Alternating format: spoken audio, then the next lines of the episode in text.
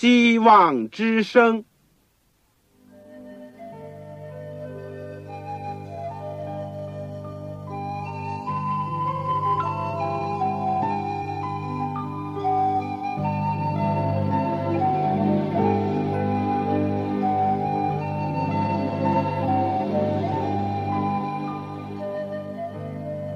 各位听众朋友，各位弟兄姐妹，欢迎您收听信徒培训这个节目。教会的兴旺，不单表现为人数众多，更要求教友的素质好。为了使教会真正达到人丁兴旺，又灵性健壮，希望之声特别为广大的信徒制作了信徒培训这个节目，满足主内同工同道的需要。信徒培训由黄牧师主讲，将有多种课程推出，欢迎弟兄姐妹们踊跃参加。下面我们就把节目时间交给黄牧师。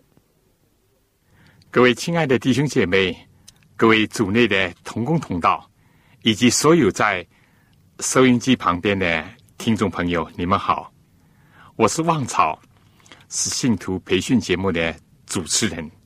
很高兴能够借着空中的电波向你们问安，而且有机会和你们一起学习主的圣道。但愿意主借着我们这个小小的节目，能够祝福我们、造就我们。有一天也借着我们这些卑微的人，去造福其他的人，使更多的人能够认识主耶稣基督。有得救的智慧，有永生的盼望，也有人生的意义。我们信徒培训的节目呢，现在是第九门课，论到教会增长。今天是教会增长这门课的第十讲。我们说是开源节流。我们在学习之前呢，让我们一起做一个祷告。亲爱的阿巴父，我们实在是谢谢你。特别我们要感谢的是耶稣基督，因为有了主耶稣基督的降生，主耶稣基督为我们受苦钉十字架，以及复活升天。今天在天上做我们的中保，而且应许我们不久要再来，我们的人生就有了变化，我们人生就有了希望，死亡不再是我们人生的终结，而世界前途也不是完全的黑暗和渺茫，因为我们知道有主的大光。在照亮着我们的内心，也照亮着整个世界的进程。我们谢谢你，你在世界上的时候创立了新月的教会，呼召门徒跟从你，也分派门徒去传福音。当我们来到这个世纪的末了的时候，我们的心是多么的激动，看见主的。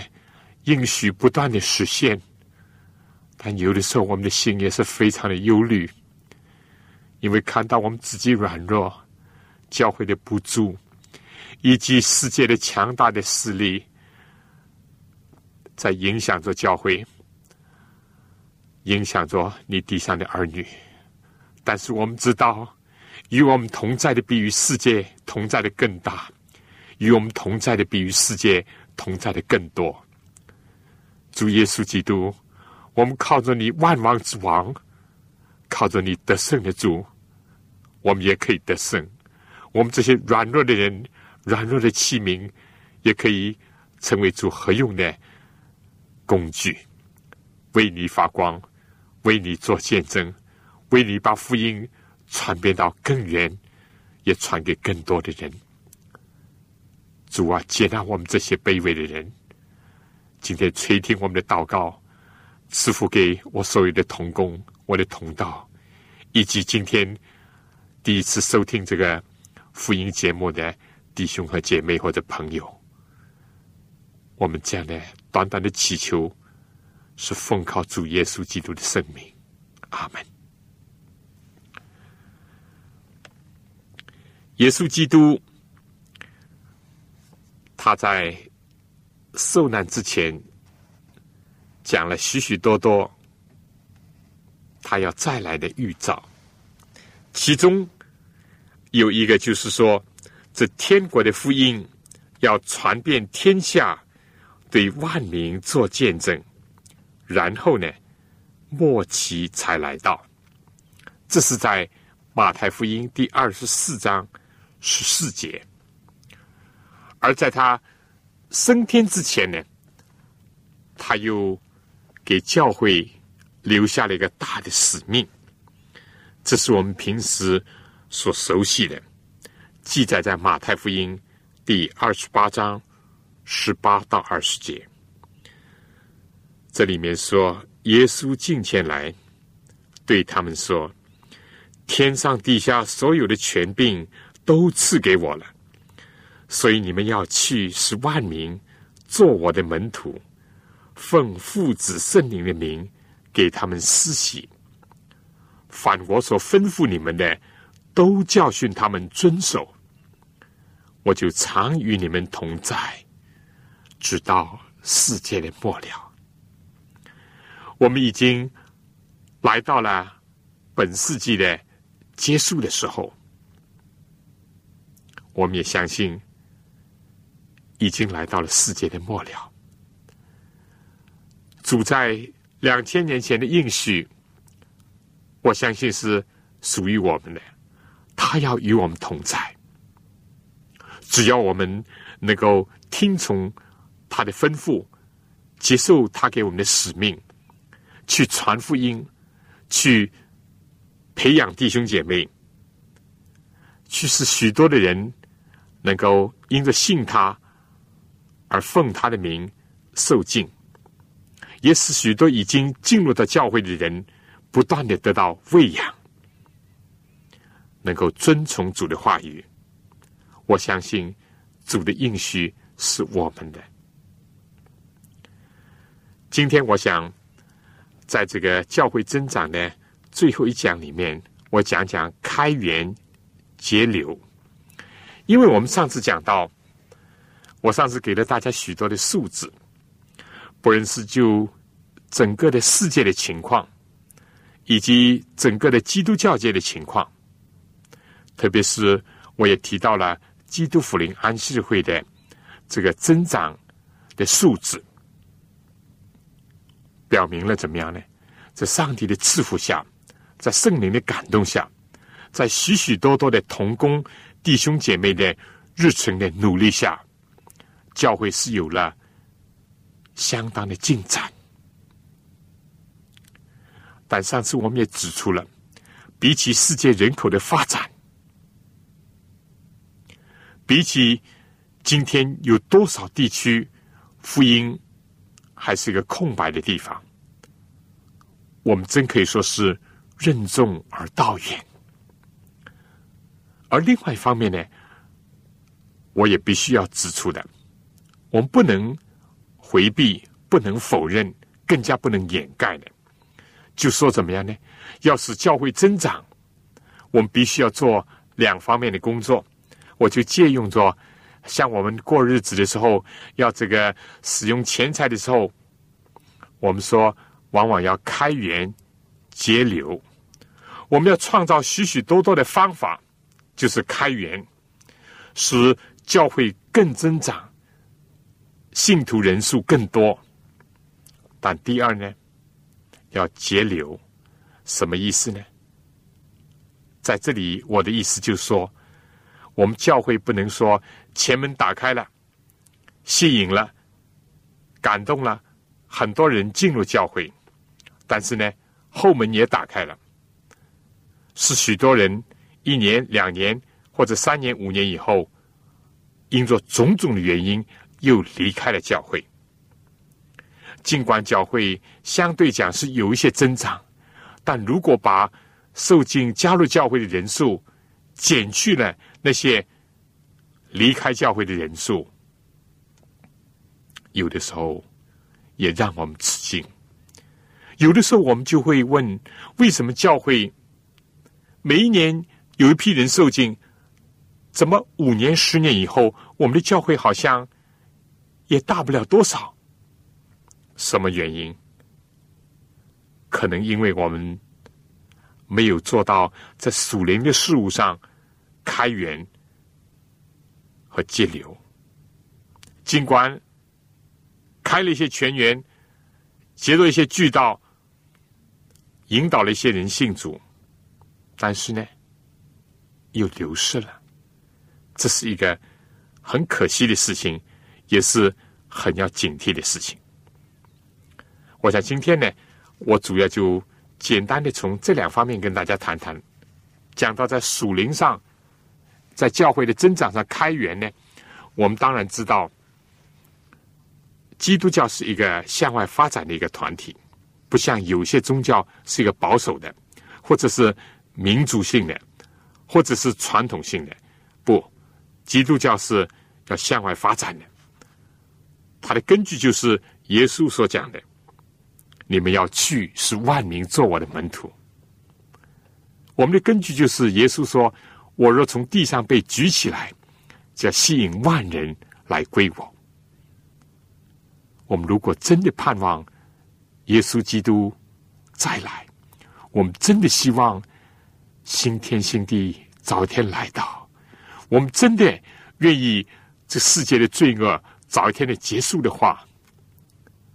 我们责无旁贷、义不容辞的，要肩负起这个使命，要去传道。作为教会讲，怎么开源呢？当然，我们说就是开布道会，这是其中的一个方法。布道嘛，就是把这个圣经的真理、把圣经的真道传播出去。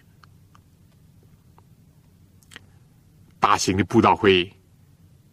有的时候很大很大，几万人、十几万人参加都有，而且布道会呢，这个在有些人口非常密集的城市呢，还是不失为一个重要的方法，因为可以吸引许许多多人能够来得听福音。至少为他们提供一个机会。布道会在我们教会过去也是经常使用的，有各种形式的布道会。有的地方以前是借用了幻灯，幻灯在某些国家和地区现在显得落后了，就用各种的传播的媒体来帮助。来加强这布道的工作，但最重要的不要忘记是要有道，要有真理。如果离开了这个，你再花巧、再现代化，都是没有价值。布道会，当然我们知道，在某些国家和地区，因着这种或者那种原因，这种或者那种限制，不能召开。这也不容否认，所以在这些国家和地区呢，就不一定要说：“哎呀，我们不能开布道会，所以教会我们就不能增长。”不，今天有许许多多的其他的方面，我们同样可以来进行传播真理的工作。至于讲到布道会呢，如果有机会要开的话呢？就是要组织和带领全教会的人都投入。当然，我讲全教会可能这个期望太高，至少要动员越来越多的，或者是更多的教友来参与。绝对不要一个牧师或者一个布道家来唱这个独角戏，或者仅是三三两两的长老执事来帮帮忙。不。尽可能发动更多的人来参与。至于那些没有办法进行布道的地区呢？我想，我们有没有想到，家庭也可以布道。首先，我们家庭的成员，岂不就是一个布道的很好的对象吗？弟兄姐妹，你家里所有人都已经信主耶稣基督了吗？如果没有的话，难道家庭不就是一个很好的工厂，可以为主传福音、为主做见证，引领他们来归向主吗？而且从某一个含义或某一个角度讲，这个布道这才是更重要的。因为你想想，我们如果有热心、有爱心去拯救别人，怎么我们没有热心、没有爱心去拯救我们自己家里人呢？我们的亲属呢？你说是吗？所以我们家庭可以布道，而且我这里所讲的家庭布道，我们的含义还可以扩大一点。你不妨可以邀请一些你的左邻右居或者你的朋友也来参加，哪怕地方不很大，哪怕椅子也不够坐，想想办法。凑合凑合，或者是挤逼一点不要紧，只要有上帝的道，只要有圣灵的感动，只要有你的真诚，只要有你爱心，上帝一样可以大大的祝福。圣经里面记载，哥尼流不是吗？他请彼得去讲到，他把他的亲朋戚友，呃，这个下属都招了来，就利用家庭作为一个布道的场所。不一定是教会，不一定是大会堂，不一定是球场，不一定是像有些国家、有些地区可以坐上几万人的一个会场，不要紧。家庭布道，除了家庭布道，个人布道也是一个开源的另外一个重要的方面。事实上，今天在某些国家和地区，比如在这中华大地，教会的增长绝大。多数是由于个人布道的结果，就是一个带一个，一个带一个。如果是他受洗归主了，不是变两个了吗？两个再带两个，哦，这样一直翻上去，个人布道有的时候，他会有惊人的一种效果出现。个人布道，当然，今天我没有办法讲很多这个个人布道的这个方法，在以前在教牧学当中，我们也略微提到一些。总之呢，你不要忘记，你是一个基督徒，你也是一个传道者。你结果不是牧师，不是长老，不要紧，每一个人都是主的见证人。我们可以在我们的周围，在我们的生活的圈子里面进行布道的工作。学生也可以啊，在同学当中，在工厂里面也可以啊，在同事当中，在农村当中一样啊。我们的左邻右居都可以成为我们工作的对象，哪怕有的时候走在街上，或者是某种场合里面，都可以为主做见证。除了这个以外，大型的布道会，或者是以家庭为单位的家庭聚会、家庭布道和个人接触的个人布道，其次呢，就是文字方面，文字布道也是一个很重要的，是不是？一本有价值的宗教的书籍，或者属灵的刊物，甚至是一个福音的单张，当然，有的时候直接就是。用作圣经，也可以成为一个布道的很好的工具。哪怕你不能开口讲很多，你就把这些文字提供在你的亲朋戚友、同事、同学面前，都可以做布道。声音有的时候一过了，当然你可以现在用录音机把它录下来。但是文字呢，有的时候呢，可以流传的更广，流传的年代更长。文字布道是非常重要的，音乐也可以布道。我们知道，在有些国家和地区，他们专门有所谓音乐布道士，他们就借着美好的诗歌、动人的音乐，来传播神的爱，来高举主耶稣基督的圣名。如果你有这方面的恩赐，你不妨借着福音的诗歌，借着赞美诗，甚至借着器乐，也可以来传扬见证主耶稣基督。当然，今天还有的是借着其他的传播的媒体，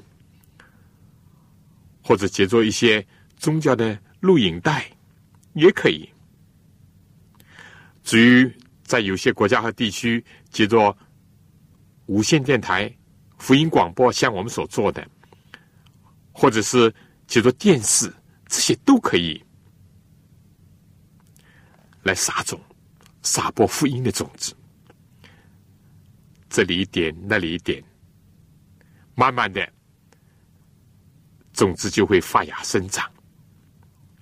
所以，布道不论是各种形式的，大型的、小型的、个人的、集体的，用文字的、用音乐的，种种的布道的方式，都是开源的重要的一个方面。但是，当那些有兴趣的，或者是慕道友，或者是愿意了解基督教的，愿意接触圣经，或者是明白圣经的人，第二步紧接着就要组织他们查考圣经。单单撒了种子，如果不去浇灌，不去培养，可能过不久，这个苗就会枯了，或者是呢？结果生长呢，也长得非常的瘦弱，最后不能结实。所以第二步重要的就是进一步在这个步道的基础上组织查经，让更多的人有系统的了解一些圣经的重要的道理、基础的道理，以及基督徒生活的各个方面。所以查经是第二个重要的方面。我们以前已经提过了，怎么查经？当然需要有些工具，可以个人查经，也可以有个小组查经，或者是一个有条件的地方还可以组织查经班。但不论怎么样，查考圣经是第二款重要的方面。使得教会的增长能够维持，而且使得进入教会的人的素质能够提高，使得他们的信仰有基础。然后在查考圣经的人当中呢，必定有一些或多或少，甚至是全部都立志要受尽，要归入基督，要加入教会的。我想这一点呢，又是要注意的一点，就是受敬呢。我们当然说，有教会可以在教会受敬，没有教会，有的在江河湖海，有的甚至在旅馆，有的甚至在洗澡缸里面，都可以。只要是奉主的名，奉圣父、圣子、圣灵的名。但更重要的一点呢，一个是要他们明白道理，第二个。他们必须要真正的有一种悔改认罪的表现，而且呢，他们的生活上要开始响应主的话，响应主的道，而且愿意立志遵行主的道，并且呢，他们能够经历了重生这个上帝的恩典，这点我想是非常要注意的。我们上次讲了。许许多多的数字，但数字并不能百分之一百的代表最真实的情况。有人名字记在教会的名字上，名义上加入了教会，或者表面上做了基督徒，但是如果没有真正重生的话，如果在信仰上没有基础的话，那么或迟或早，或明显或暗的，都是跟生命的泉源。没有连接上，或者很快就会脱落，很快就会死去的。所以这个受尽呢，我们说这是耶稣的大使命当中的一个吩咐，但是又要注意到他的实质，人必须要悔改信福音，这才是有意义的。而且在这样的基础上呢，我们希望有越来越多的人受尽加入主的教会。在这以后呢，如果要使教会真正能够增长呢，就要组织聚会、家庭聚会、安息日聚会、祷告的聚会、查经的聚会。我想初步可以建立家庭的聚会。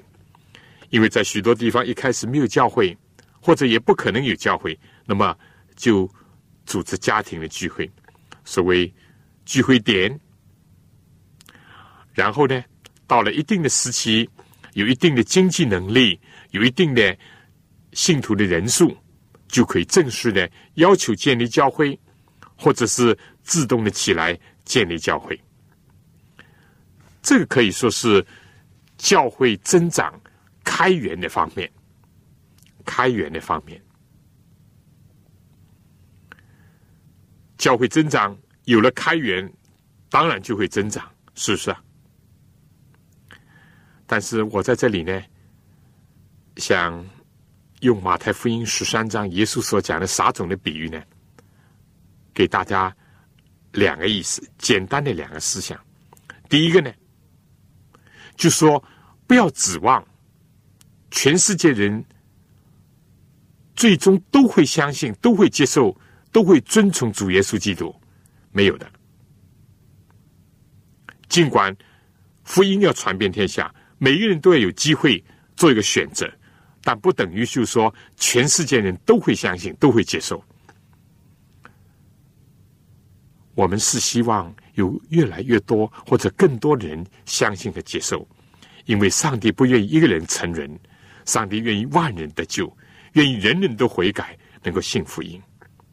但是事实以及将来最终会表明，并不是全世界人都会悔改，都会信主耶稣基督。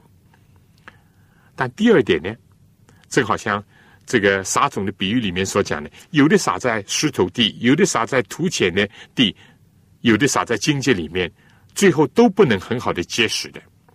但另外一个思想呢，也不要灰心。你布道，你组织查经，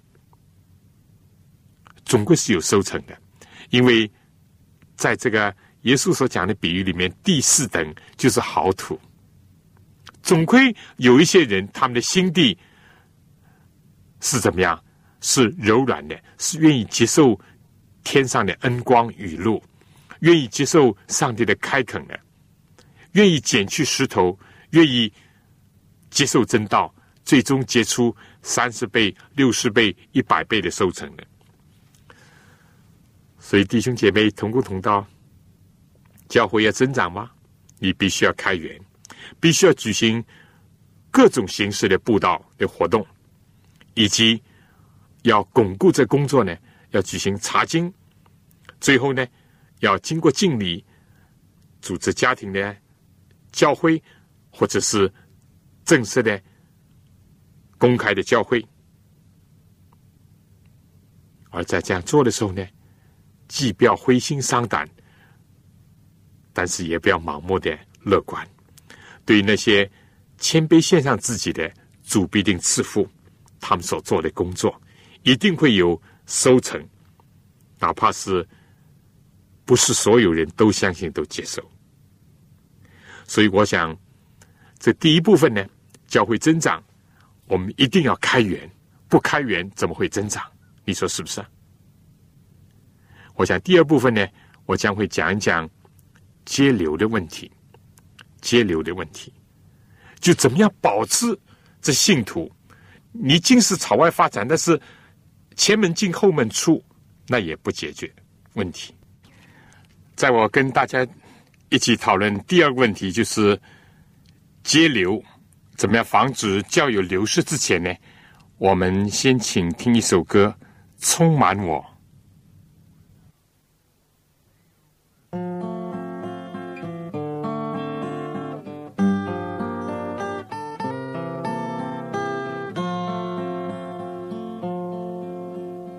好，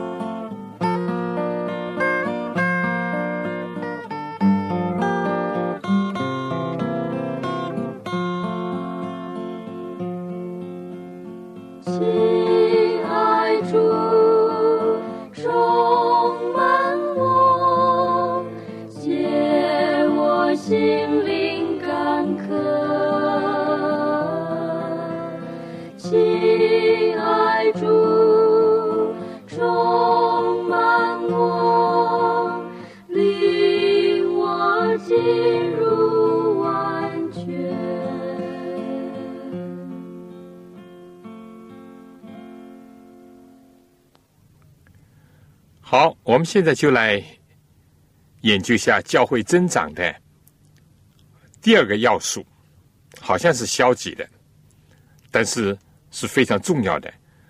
怎么样防止教会教友的流失？我们说教友怎么会失落呢？或者教会的教友怎么会离开呢？当然，原因是很多的。起先肯定是逐渐的冷淡，到最后呢就停止聚会。至于讲到其中的原因呢，从有些研究和调查的结果呢，发现对青年人当中呢，很多是因为他们没有机会能够参与教会的工作，没有机会发挥上帝给他们的恩赐。所以，从某方面讲呢，就是说，他没有被教会所重视。相反，他们就自觉好像是被教会所忘记了。这是形成他们离开教会的重要的因素之一。还有呢，有相当多的原因是由于感觉到在教会里面。得不做灵性的供应，讲台上很软弱，羊感到没有草吃，所以就离开了，或者另外去找其他的教会，或者甚至于走到了旷野，迷失了。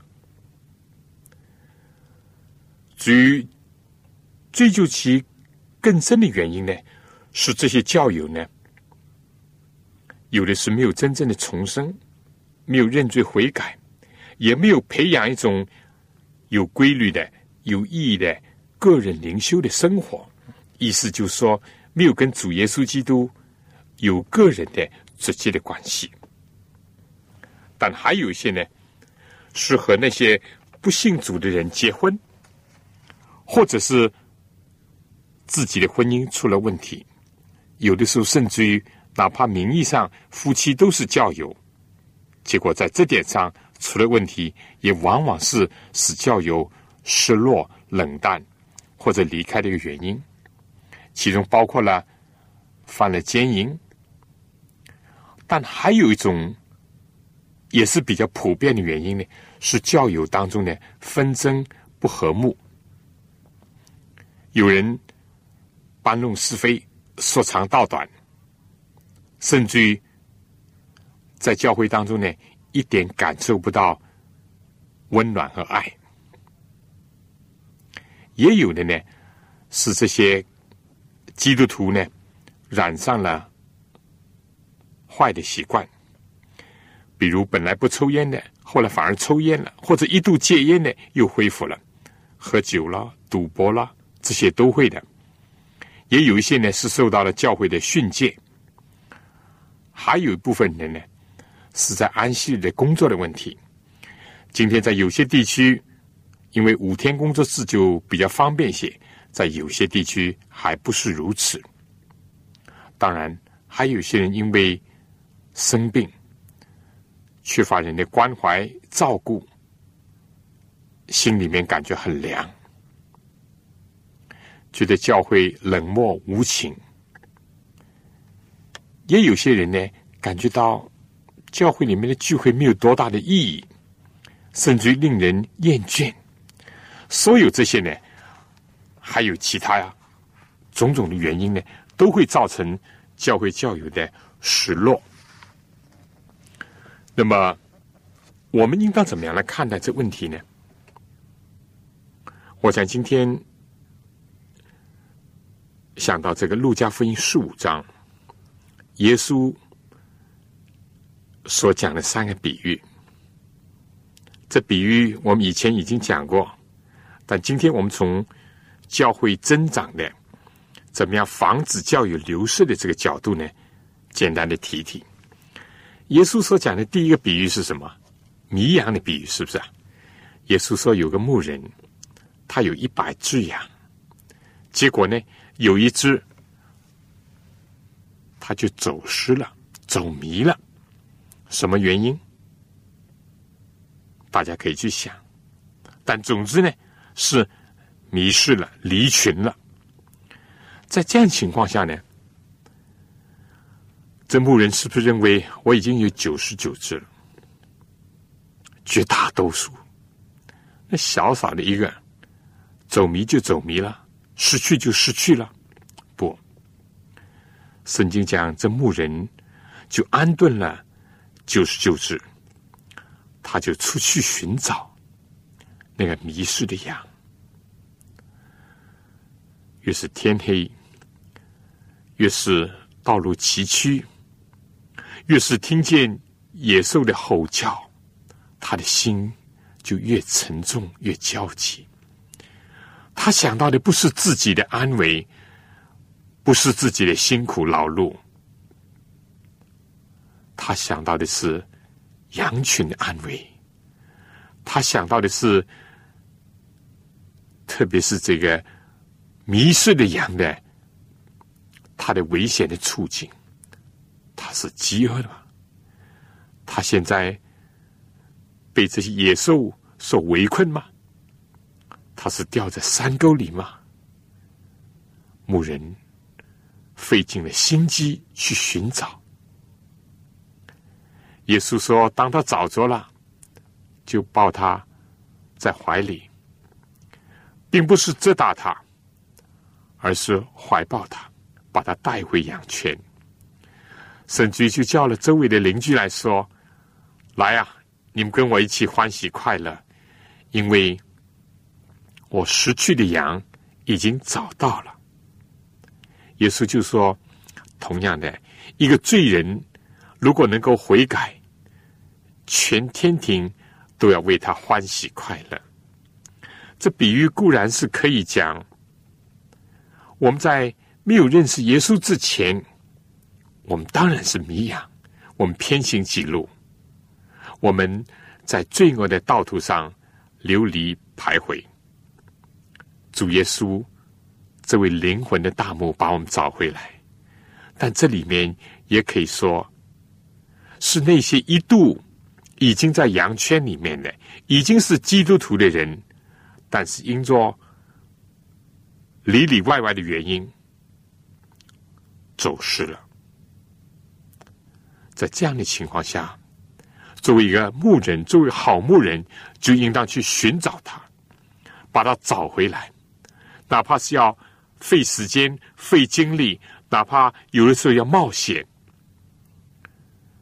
要忍耐，要把它找回来，因为一个羊的生命在上帝眼前也是宝贵的，一个人失落。也是上帝所不愿意的。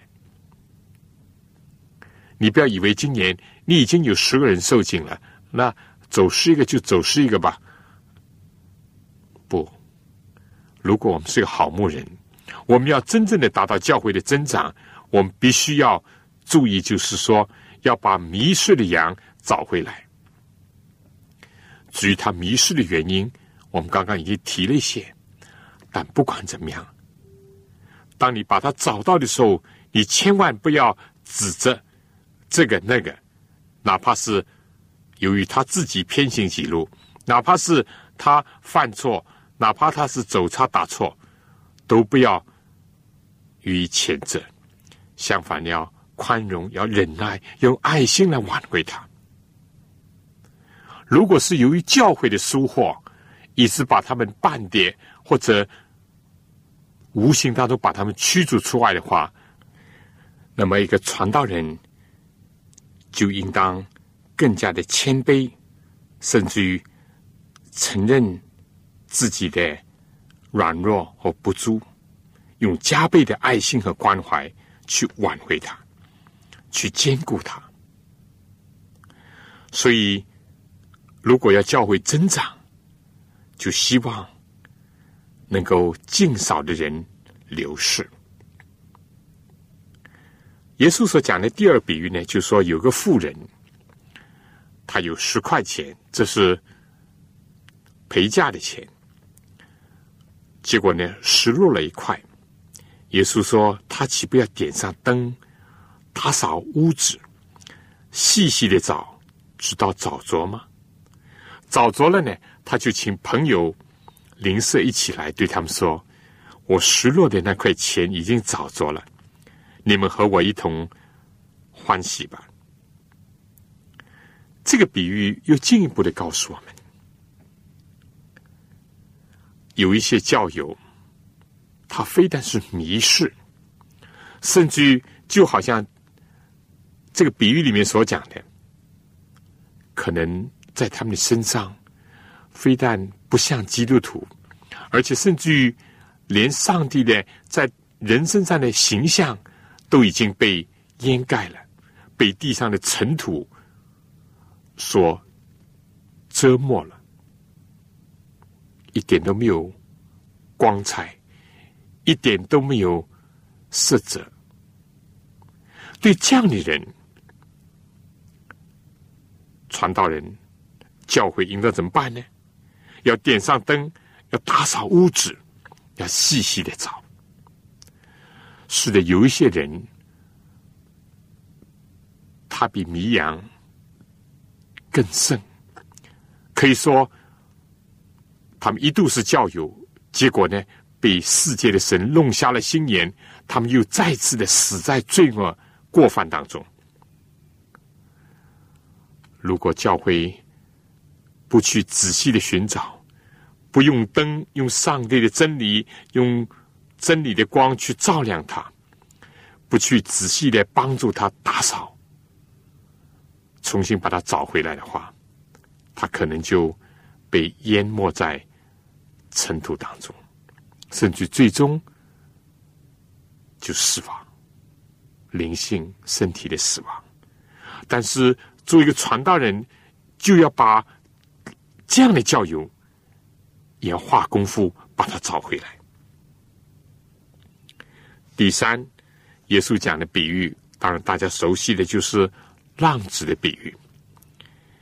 说有一个人有两个儿子，小儿子就对父亲说：“父亲啊，你把我应得的家业分给我。”他父亲把家业分给他以后呢，过不多几天，他就收拾所有的，到外面去，到远方去。在那里任意的放荡、浪费资财，耗尽了一切所有的，结果呢，又遇着那个地方大造饥荒，真可以说是这个冰霜加霜。结果他就要找人，找以前的朋友、酒肉朋友都离开了。好不容易有个朋友说：“你如果要做工吧，就去帮我看猪、喂猪。”结果呢，他有的时候饥肠辘辘，饿得发慌，就拿猪所吃的豆荚要来充饥。不过这时候他忽然的醒悟了，他就想到，他说：“我父亲家里有许多的故宫，口粮充足的很，我为什么在这里？”形影孤单，而且要饿死呢！我要回家去，我要回家去。教会里面也有些教友，有一度他感觉到教会里面，哎呀，这个人也对他不怎么样，那个人也好像得罪他。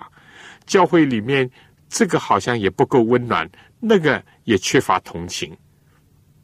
他说：“他想，还是世界的好。”还是外界的好，结果就跑了出去。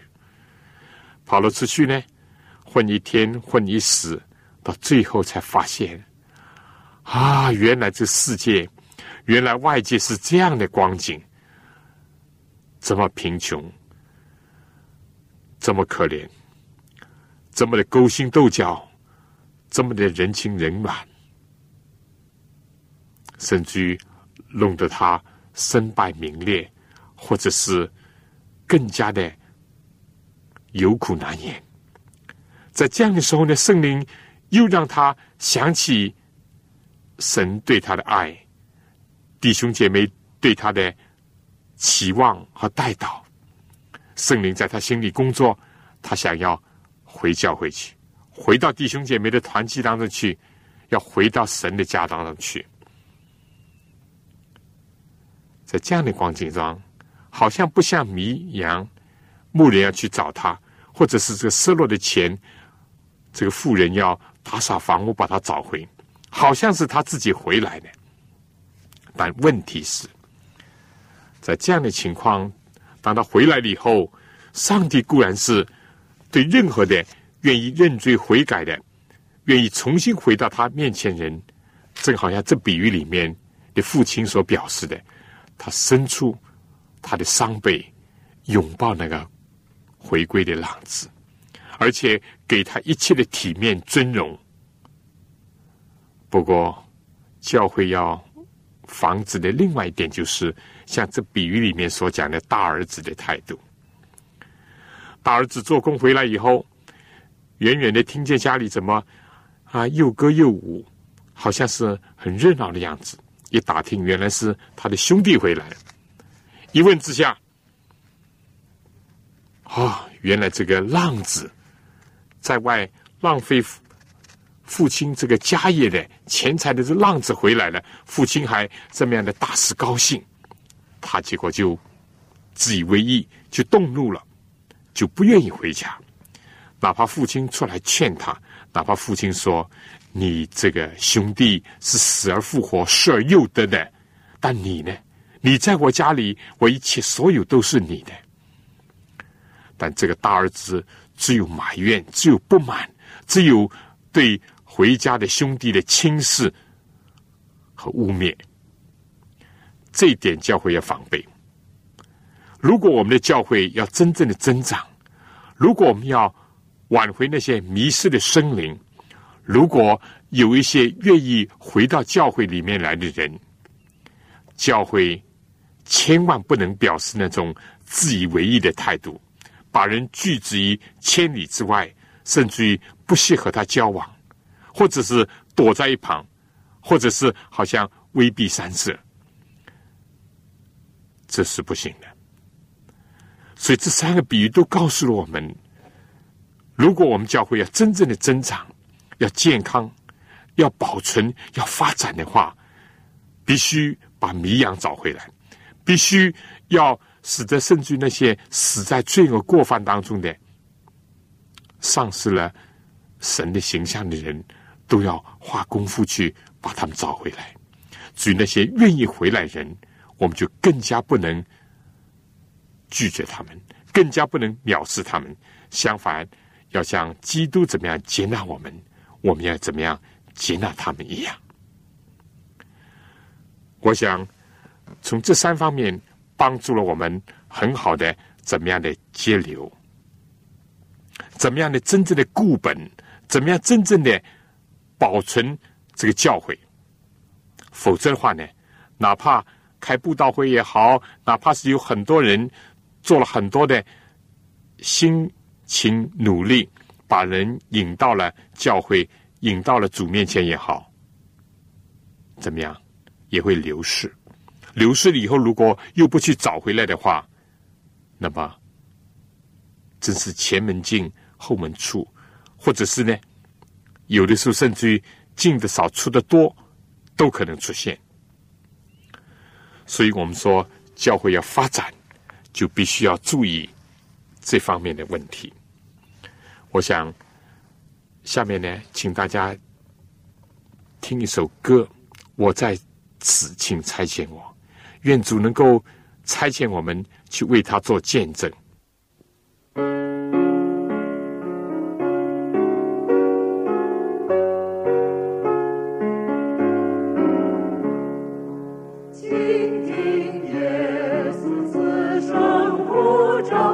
为人群为我做工，庄稼熟透，正在等待谁收？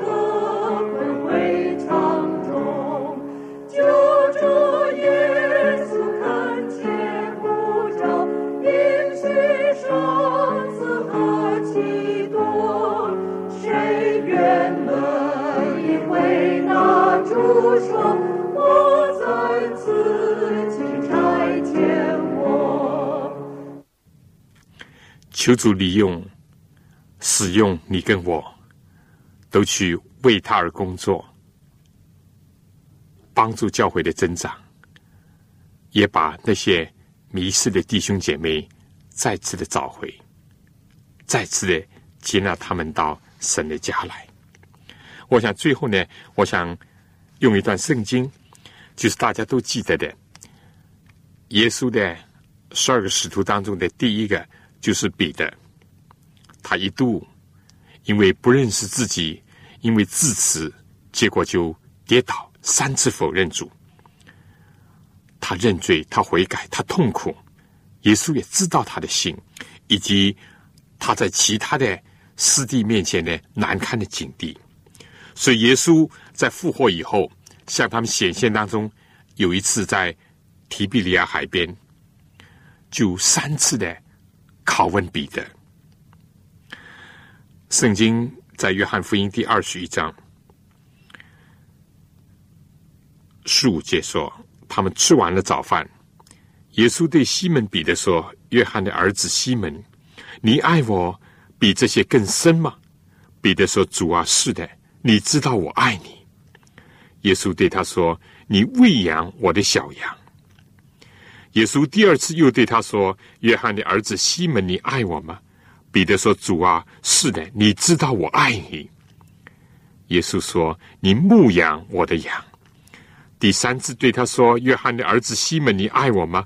彼得因为耶稣第三次对他说：“你爱我吗？”就忧愁，对耶稣说：“主啊，你是无所不知的，你知道我爱你。”耶稣说：“你喂养我的羊。”很清楚。今天虽然我没有时间分享里面很宝贵的属灵的深刻的一些意思，但很清楚，这里面耶稣所要求教会的，是要求基督徒的，不是学位，不是地位，不是高大的建筑物，不是好的钢琴风琴，都不是。所要求于教会，所要求于传道人的，最重要的有没有一个爱主的心？有没有一个爱人的心？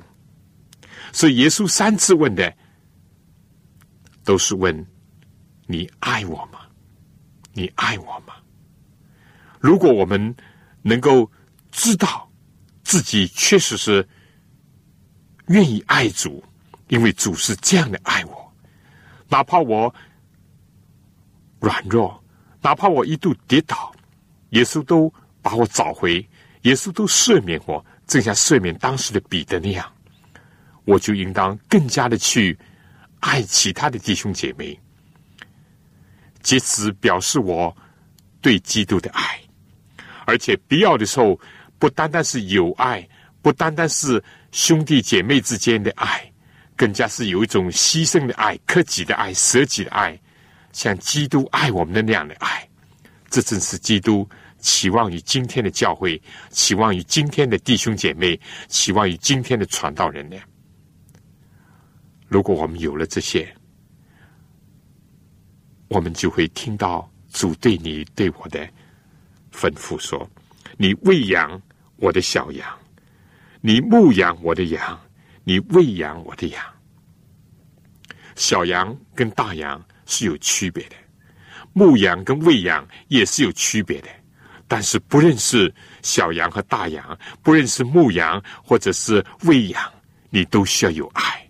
你有了爱，就会有忍耐，就会有宽容，就会有种种的。”一些良好的表现，没有了爱，都是突然，都是表面文章，都是假面具，都是华而不实的东西。所以，在这最后的时候呢，我就想到，求主能够帮助教会。如果我们真正要教会增长，那么我们就应当在什么方面增长呢？数字增长吗？当然好，教育名次上增长吗？也好，但是更重要的呢，就是在耶稣基督的恩典和知识上要增长。作为教会讲，作为基督徒讲，作为传道人讲，必须在神的恩典和知识上有增长，但更加要在爱心上要增长，爱心上增长。如果在这些方面增长了，尤其是在爱上增长了，那么教会就真正的增长了。我想读一段圣经，《腓立比书》第一章，保罗监狱书信里面，他当时说：“我每逢想念你们，就感谢我的上帝；每逢为你们众人祈求的时候，常是欢欢喜喜的祈求，因为从头一天直到如今，你们是同心合一的兴旺福音。”我深信那，在你们心里动了善功的，必成全这功，直到耶稣基督的日子。后来呢，他又说：“我所祷告的，就是要你们的爱心，在知识和各样的见识上多而又多，使你们能分别是非，做诚实无过的人，直到基督的日子，并靠着耶稣基督结满了仁义的果子。”叫荣耀称赞归于上帝，愿上帝能够帮助我们，在这些方面不断的增长，以使教会得到真正的增长。好了，我们今天就讲到这儿。愿上帝能够赐福给您，也希望你写信来给我，写信就写望草书就可以了。你有什么问题，我愿意为你解答；有什么需要也告诉我。再见，祝祝福你。